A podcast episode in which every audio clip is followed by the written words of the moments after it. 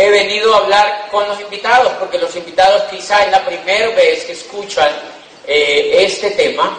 Y pues nada, el trabajo que yo voy a hacer aquí es dirigido básicamente a ustedes, porque en la medida en que ustedes comprendan un poco lo que yo les digo, puede significar muchísimo, muchísimo, muchísimo para la vida de ustedes. Voy a contarles un poquitico más o menos cómo aparezco yo en esta actividad. Eh, cómo aparezco yo en esta actividad hace ya más, un poquitico más de seis años. Yo estudié abogacía, o sea, yo era abogado de profesión, había estudiado en una muy buena universidad y también había estudiado psicología, me puse a hacer posgrados porque a uno le dicen que, ya pelado, eso a sí de profesional ya no pasa nada, que tiene uno que estudiar posgrado. ¿A quién le han dicho eso? Uno va terminando la carrera y le dice, no, eso hay que hacer especialización. Y cuando uno termina la especialización, a uno le dicen, hay que estudiar maestría. Y pues yo había hecho eh, algunas cosas de esas y yo decía, yo seguía como en el mismo punto. Entonces eh, estuve también haciendo un doctorado en Europa porque yo quería mejorar mi estilo de vida y yo quería hacer algo exitoso. Y bien, cuando yo termino la universidad, eh, me brindan la oportunidad de trabajar en una universidad privada como rector. Empiezo en un cargo no, no alto como el del rector, pero empiezo en un cargo más o menos como de vicerrector. En los seis meses, yo tengo 27 años y fui elegido como rector de esa universidad, una universidad mediana, en Popayán. Y yo empecé a notar una cosa. Yo trabajaba, yo me levantaba por la mañana, me bañaba, desayunaba y me iba a la universidad. Trabajaba, almorzaba, trabajaba en la tarde, por la noche iba y veía televisión, un rato por al otro día yo me levantaba, me bañaba, iba y trabajaba, por la noche yo veía televisión y al otro día me levantaba, eh, trabajaba, pues obviamente me bañaba antes, trabajaba y por la noche veía televisión y al otro día yo me levantaba, trabajaba almorzaba, en la noche veía televisión y de pronto empezó a ocurrir cosas interesantes. Al otro día yo me levantaba, eh, trabajaba y por la noche veía televisión y al otro día yo me levantaba, desayunaba, trabajaba y por la noche veía televisión. Cuando pasaron tres años haciendo eso y empezó todo a cambiar, porque entonces ya me levantaba, trabajaba, veía televisión, dormía y al otro día me levantaba y no sé qué. Llevaba cinco años haciendo eso. ¿A alguien le pasa eso? ¿Ustedes invitados conocen a alguien que le pase eso? ¿Quién de los que está en esa sala le pasa eso? Que trabaje por la noche, descanse y al otro día trabaja, descansa y al otro día trabaja y descansa y gasta y ah, ¿quién le pasa eso de verdad? ¿Quién le pasa eso en esta sala? Ok, yo no sé si a ustedes les pasa, pero a mí me pasaba que eso me empezó a aburrir. A mí me empezó a aburrir porque yo decía, y yo tengo que vivir 60 años haciendo este jueguito. Y el coco me decía, sí, idiota. ¿Para qué pregunta tonterías? Sí. ¿Tú no has visto que todo el mundo hace eso? Pero yo me resistía a creer que eso fuera así durante, durante toda la vida. Me resistía a creer que eso fuera así durante toda la vida. Entonces yo me aburrí tanto de eso que me fui a hacer un doctorado a Europa. Y allá vi que los doctores que me daban clase a mí en las universidades, adivinen qué hacían. Ellos dormían, se levantaban, trabajaban, veían televisión, dormían, trabajaban, veían... Yo dije, hello. O sea que yo me voy a preparar para hacer lo mismo. Yo estaba haciendo más de lo mismo. Y entonces me empecé a hartar más de eso, a hartar más de eso, a hartar más de eso. Pero además, una cosa increíble, como alguien que era rector de una universidad que había estudiado, yo desconocía un juego que es increíble. Yo desconocía un juego que hoy en día, a través de esto que estamos haciendo, empecé a comprender. Mire lo que yo hacía, que es lo que hace mucha gente. Y conocí jóvenes en Europa que hacían eso. La gente se prepara en una carrera, lo mandan al colegio, vaya a hacer una carrera y después se va a trabajar. Normalmente cuando uno hace una carrera, uno esa carrera le cuesta o no le cuesta. Claro. Eso le cuesta. Cuando uno termina la carrera, normalmente queda con una qué? Deuda. Con una deuda. Entonces sale uno con la primera cruz. Uno sale con la primera cruz. Y uno sale con esa primera cruz.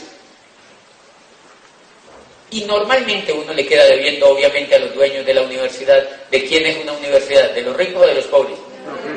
De los ricos. Los pobres no tienen universidad. Entonces, el muchacho sale con una deuda uno se emplea porque el coco que le han formado a uno en la carrera no le sirve sino para eso.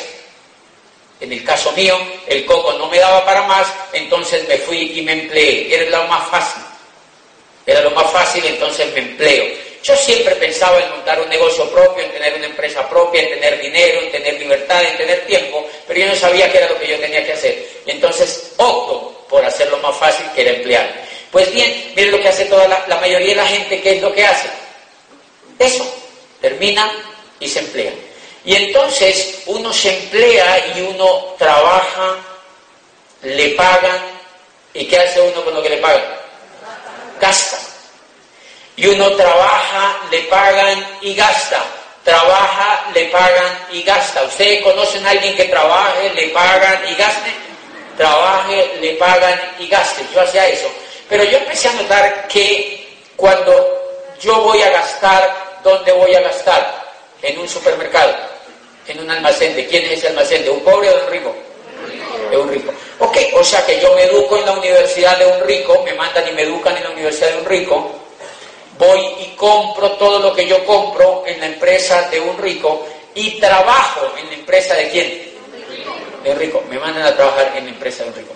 Y el rico se asegura de que le paguen a usted tan poquito de que usted nunca se vuelva rico. Así es la fórmula. Yo no sabía el jueguito. Le pagan lo suficientemente poquito para que eso no le alcance y entonces usted trabaja, gasta y se trabaja, gasta, trabaja, gasta y va al supermercado. Como usted ve televisión por la noche, que era lo que yo hacía por la noche la televisión, uno va al supermercado, va a comprar, y yo empecé a notar que la plata no me alcanzaba. ¿Quién se da cuenta de eso? ¿Usted se da cuenta ah, que, uno se da cuenta que la plata no le alcanzaba? Entonces yo me doy cuenta que no alcanzaba. Entonces yo voy al televisor y yo veo que el televisor le ofrece a uno cosas y le ofrece ese televisor, pero no tengo plata. Entonces el televisor le dice, tranquilo, hay tarjeta de crédito. Visa, Mastercard, American Express, o sea, todas las tarjetas de crédito, te las entregamos. Sin documentos, hoy en día eso es fácil, qué lindo, y entonces uno toma las tarjetas de crédito. ¿De quién son las tarjetas de crédito? De otro rico. Miren interesante, jueguito lindo. Te educaste, me eduqué en la universidad de un rico, trabajo en la empresa de un rico, compro en el supermercado de un rico, saco tarjetas de crédito de un rico y después yo sigo viendo televisión. ¿Quién pone la televisión? No son canales de los pobres. ¿Cuántos ustedes han visto un pobre? Ay, voy a hacer un canal de televisión. No, no, no. El rico proyecta la televisión para que la masa la vea. Y la televisión le dice, me dice lo que yo tengo que comprar. Entonces, obviamente, yo tengo las tarjetas de crédito y empiezo ya a endeudarme, empiezo a endeudarme, empiezo a endeudarme y pasa el tiempo y de pronto yo me doy cuenta que yo soy rector de una universidad y no tengo carro. Veo la televisión y me dice, tranquilo, carro sin cuota inicial. Y se lo entregamos cómodas cuotas durante cinco años. ¿De quién es el carro? De otro rico. Pase para acá ese carro. Carro nuevo, mío. Hello. Y uno coge ese carro para acá y uno dice, qué país tan increíble, tantas facilidades, dice uno. Y entonces uno se sube en ese carro y ya le debe a otro rico. Y entonces de pronto uno sigue viendo televisión, uno sigue viendo televisión, y uno, como ya no vive en la casa, uno vive en un apartamento, arrendado o propio. Arrendado. ¿De quién es? De un rico. Los pobres no tienen apartamentos para arrendar. Entonces, ese apartamento es de un rico. Entonces miren el juego tan increíble. Y de pronto la persona se da cuenta que vive en un apartamento arrendado y dice, no, como sigue viendo televisión, entonces dice, tienes que tener casa propia. Porque es lo único que te va a quedar. No tengo plata, televisor. Tranquilo, te la fiamos. Te la fiamos. 30 años, cómodas cuotas. Y la gente dice, increíble. Una casa, cuotas así chiquitas, 30 añitos. Si no es una pase para acá, esa casa, una casa así de grande. ¿De quién es la casa? De otro rico. Pues miren el juego. Universidad de un rico, trabaja para un rico, compra en el supermercado de un rico, carro de un rico, tarjetas crédito de un rico, casa de un rico. Y el único que no sabe generar riqueza es uno. El único que no sabía generar riqueza era yo, por idiota porque no había educado mi mente para entender cómo era que funcionaba la riqueza. Y nunca la educación de allá afuera se había interesado en educar mi mente para saber cómo funcionaba la riqueza. La educación es el más grave problema que tiene la sociedad actual, porque la, la, educación que tenemos hoy en día, invitados, fue una educación que la armaron para explotar a la gente en la era industrial. Esa educación fue hecha para hacer que la gente solamente se dedicara a trabajar para una compañía durante toda la vida.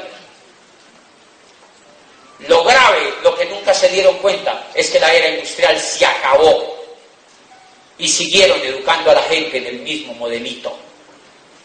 Siguieron educando a los niños en el mismo modelito.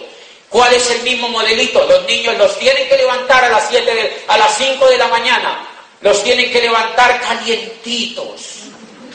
Estos bebés hermosos calientitos y los tienen que llevar a un jardín a las 7 de la mañana marcando tarjeta. yo no quiero! Tienes que ir al jardín. ¿Por qué? No tengo ni idea, pero tienes que ir al jardín. Porque todo el mundo lo hace. Tienes que ir, Mateo, al jardín. se va el niño y al otro día vuelven y lo levantan. Papi, no quiero. Mucho frío, papi. Déjame dormir, ¿qué es lo que quiere un niño? Dormir, señores. Rousseau decía, un niño lo que quiere es dormir y jugar para ser feliz. Nosotros lo mandamos a que estudie para que sea empleado. Porque eso nos enseñó la masa a que nosotros hiciéramos. Y eso fue lo que me enseñaron a mí a hacer. Hasta que te conocí.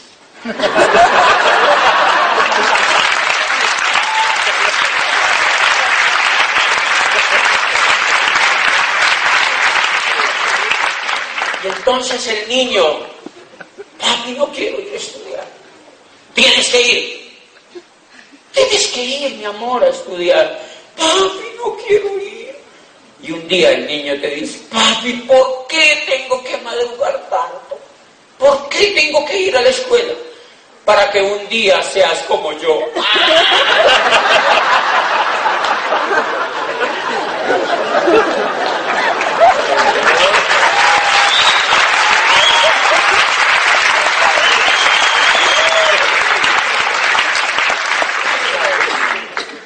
Y el niño lo único que le falta es decirle, papi, hello. Ser como tú Tengo cuatro sobrinitos chiquitos y los mandan a una escuela porque el papá no puede hacer otra cosa, obviamente, y los tienen que mandar a una escuela y les pone la profesora una tarea, niño de cinco años, que le diga todos los congresistas de este país. Entonces mi hermano me llama y me dice, tú que eres abogado, ¿por qué no me ayudas? yo le digo, no, no, no, no, no Mira, tiene que ser uno muy desocupado en la vida para saberse todos los nombres de los congresistas de este país.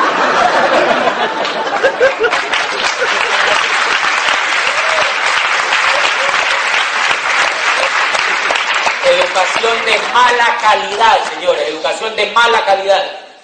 Educación torombola que forma repetitivos y forma esclavos, empleados para que trabajen 60 años, para otro y para que nunca entiendan cómo funcionan las cosas en la vida. Por eso Gabriel García Márquez decía, necesitamos una educación que sea inconforme y reflexiva, una educación que nos inste una nueva manera de pensar y que nos inspire a descubrir quiénes somos en una sociedad que se quiera más a sí misma. Y decía las condiciones de color para el cambio social y solo la educación será el instrumento maestro, dice, pero no es cualquier tipo de educación. Él estaba diciendo al gobierno de Colombia y a la sociedad colombiana, no es esa educación pachuca que tienen, no es esa educación mediocre que tienen, es otro tipo de educación, le estaba diciendo Gabo, es una educación de la cual yo huí cuando era joven. Gabo huyó de la universidad cuando era joven, señores porque sabían que lo iban a esclavizar. Él quería ser un soñador, quería ser un escritor importante en el mundo y él quería ser el mejor escritor del mundo. ¿Y en qué se convirtió? En el mejor escritor del mundo, señores. Se convirtió en el único premio Nobel que tiene este bendito país.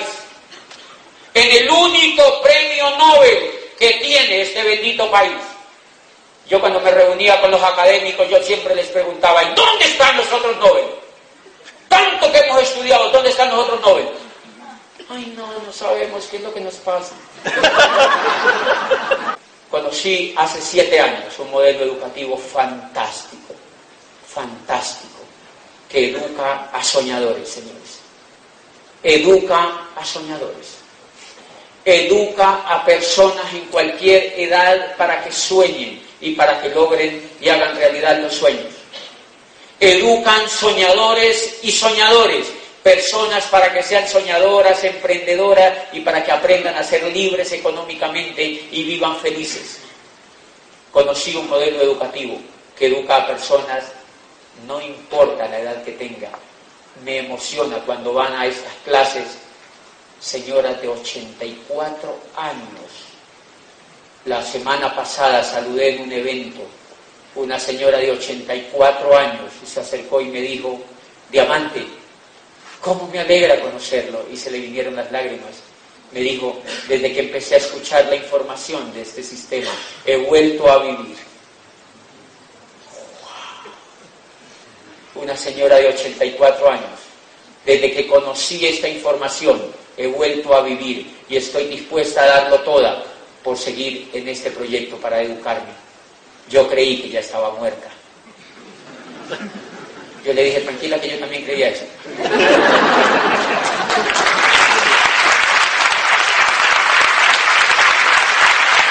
Un modelo educativo.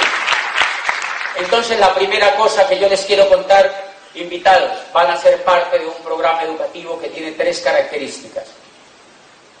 Es completamente coherente todos los profesores que vas a tener son con resultados. Todos los maestros que vas a tener en este negocio tienen los resultados. Son soñadores, son empresarios, son personas que han escapado del mundo y de la masa y han hecho algo diferente. Y solamente te sirve si tú quieres hacer también algo diferente. Son personas que son coherentes, que un día se educaron y esas personas, ¿qué, hice yo entonces para que tú aprendas la primera cosa? La primera cosa que yo hice es que me conecté a un programa educativo y yo empecé a dañarme el coco con ese programa educativo. Ese programa educativo me empezó a formar como un ganador. Ese programa educativo me quitó el miedo. ¿Saben por qué la gente se regala? Por miedo.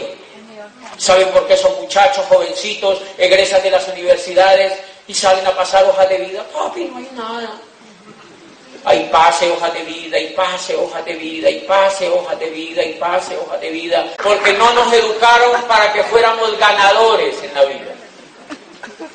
No nos educaron para que fuéramos ganadores en la vida. Y entonces conozco un programa educativo que, te, que me educa para que piense como un ganador, para que piense porque había sido educado para no usar la mente. La educación que está diseñada está diseñada para que la gente no use la mente. ¿Cómo funciona? Profesor le repite a los estudiantes para que ellos copien. profesor repite para que los estudiantes copien. Y el estudiante dice, ok, yo le repito a él y yo paso, ¿ya? Cinco años haciendo eso, antes uno no sale más tonto de lo que es. ¿Cómo se le vuelve a uno ese coco sin usarlo cinco años? Lo único que le queda a un muchacho de esto es irse a ofrecer, a ofrecer, a ofrecer. Métame en algún huequito, ¿no hay algún huequito por aquí para mí? Y no aprendieron a ser ganadores. Entonces, la primera cosa que yo les quiero mostrar es un programa educativo todos los martes, perdón, todos los lunes, todos los lunes viene una persona que tiene los resultados y le va a empezar a educar la mente en este programa educativo. Todos los lunes. Y hay un seminario donde viene una persona del exterior o de aquí de Colombia con los resultados que tú quieres obtener en la vida y te enseña a que tú tengas los resultados que ellos han obtenido. Y esa es la primera invitación que yo te hago esta noche, que te pegues a ese programa educativo. Que te pegues a ese programa educativo. Yo empecé a recibir un paquete, me dijo la persona que me invitó que me pegara a un paquete. Tenemos un paquete educativo donde salen conferencias de estos maestros a nivel del mundo y sale un libro cada mes para que eduques la mente. Un libro cada mes para educar la mente. Pero aquí no te enseñan cálculo multivariado, ni te enseñan a sacarle la hipotenusa a una lonchera. No, no, no, no, no, nada de eso. Te dañan el coco para que sueñes. Te dañan el coco para que sueñes. Vas a leer los libros que jamás te has leído en la vida. Yo cuando empecé a leer eso, yo digo, y esto increíble que yo no lo hubiera leído y empecé a leer cosas increíbles. El último libro que me leí se llama La conspiración de los ricos, donde está todo lo que les acabo de contar de este programa educativo. Por eso eso no me lo invento yo. Yo apenas sufrí las consecuencias. Pero yo eso no me lo invento, señores. Este programa educativo, la invitación es a que te pegues a este programa educativo y que le digas a la persona que te invitó ¿Cómo tienes tú que hacer para pegarte a ese programa educativo? Y lo más increíble, tú no tienes que dejar tu trabajo. No puedes dejar tu trabajo por una razón, porque hoy tú tienes un software, el software que te metió esa educación tradicional. Nosotros tenemos un software en la mente y yo tenía un software, digamos que era como un 3.1.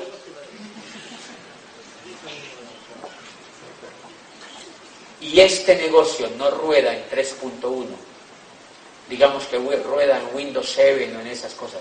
Entonces, si tú no te educas la mente cuando te presentan este proyecto, te quieres vomitar, porque la mente no entiende. Por eso te tienes que educar. Esa es la primera invitación que yo te hago. Si tú estás dispuesto a cambiar los resultados que hay hoy en tu vida, tienes que empezarte a educar. Y puedes empezarte a educar con la dirección que te va a dar la persona que te invitó esta noche. Ella te va a prestar audios Dile a la persona que te invitó que, le preste, que te preste audios. Y si no tiene audios, dile, ah".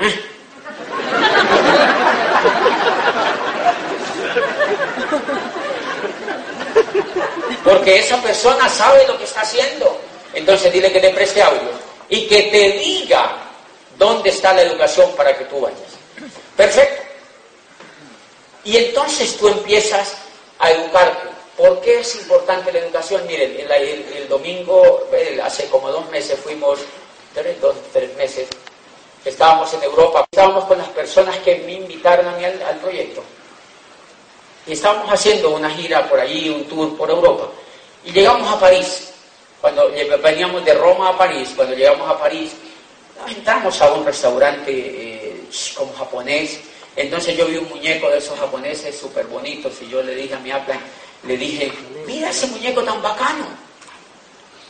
El auditorio estaba lleno y alguien escuchó la palabra bacano y dijeron, son colombianos.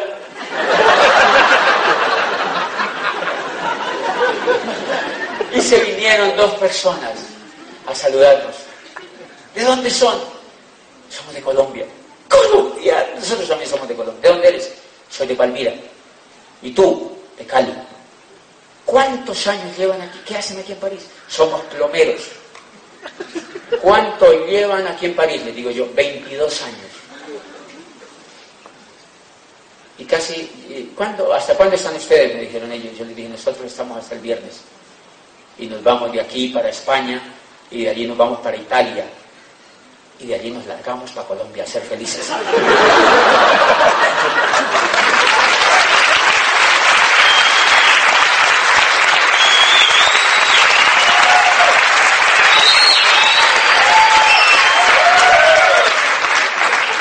y de allí nos largamos para Colombia a ser felices, porque es en el único sitio donde yo, al menos, soy feliz. Porque es Cuando